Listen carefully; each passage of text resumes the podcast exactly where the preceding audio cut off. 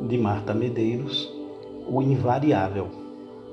Outro dia escutei uma mulher separada decretar o fim da mesmice. Resolveu se esbaldar na vida. Disse ela que não queria mais saber de relação fixa e que saía quase todas as noites a fim de se divertir apenas. Tem conhecido muitos caras diferentes, com alguns chega às vias de fato. E é isso aí. Adeus à monotonia mas o olhar dela não soltava faíscas, ao contrário, parecia bem opaco. Naquele momento lembrei uma frase do blog de um amigo paulista, o Eduardo Hack. Ele recentemente escreveu: Nada é mais invariável do que as supostas variedades. De primeira, quando li, me bateu uma estranheza. Fiquei na dúvida se ele estava sendo irônico ou o quê. Até que, ouvindo a moça baladeira contar de seus recordes de revezamento, me dei conta de que a situação dela era ilustrativa. Toda variação que se torna sistemática também é mais do mesmo. Ou seja, nada impede que a busca de um amor a cada sexta-feira se torne uma situação igualmente sujeita ao tédio.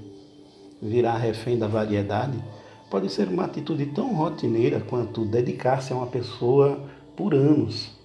Arrisco até dizer que ao dedicar-se a uma única pessoa, a chance de se ter uma vida mais dinâmica dispara. Por quantas fases passa uma relação?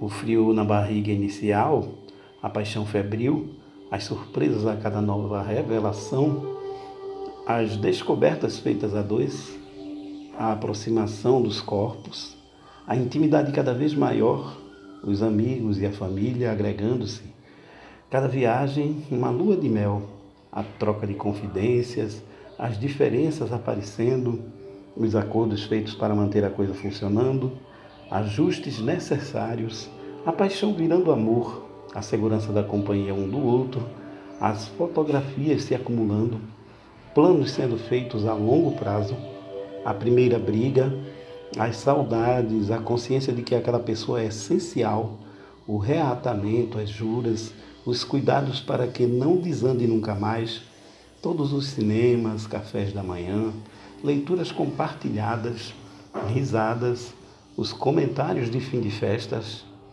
as piadas internas, a confiança, os cafunés, os pedidos de conselho, a hora de ser amigo, a hora de ser bandido, o sexo evoluindo, o amor se fortalecendo, a passagem do tempo trazendo novos desafios o orgulho pelo que está sendo construído, os estouros, os gritos, os beijos de novo. Ufa! Alguém aí me alcança um copo d'água? Amar não é para amadores.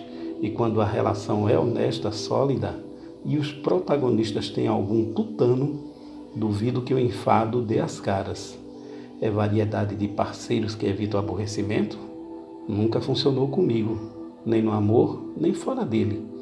A alucinada atualização de notícias, a velocidade das redes sociais, os dias pulsando em ritmo supersônico, tudo que não permite foco e entrega hoje em dia só me causa bocejos. Aprofundar-se é que é a verdadeira vertigem.